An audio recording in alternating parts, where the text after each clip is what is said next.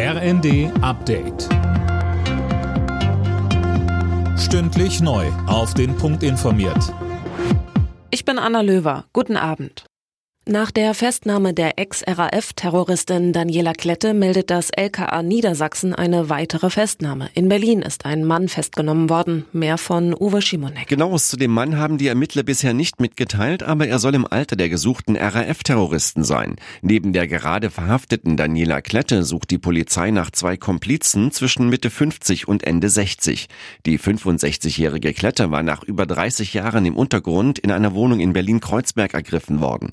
Sie Sie wird wie die beiden Komplizen zur dritten Generation der linksextremistischen RAF gezählt.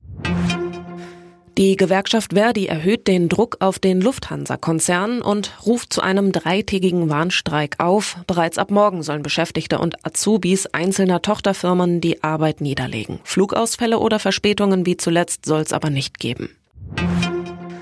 Kanzler Scholz hat Aussagen von Frankreichs Präsidenten Macron zu einem Einsatz von westlichen Soldaten in der Ukraine widersprochen.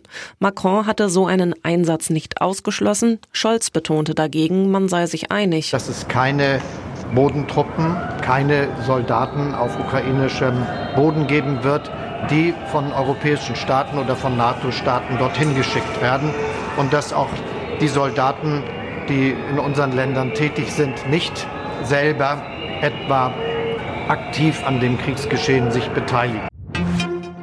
Entwarnung auf einem Kreuzfahrtschiff vor Mauritius. Keiner der Passagiere hat Cholera. Der Verdacht hat sich nicht bestätigt. Das haben die Behörden der ostafrikanischen Insel mitgeteilt. 2000 Urlauber saßen auf dem Schiff fest. Sie können jetzt von Bord.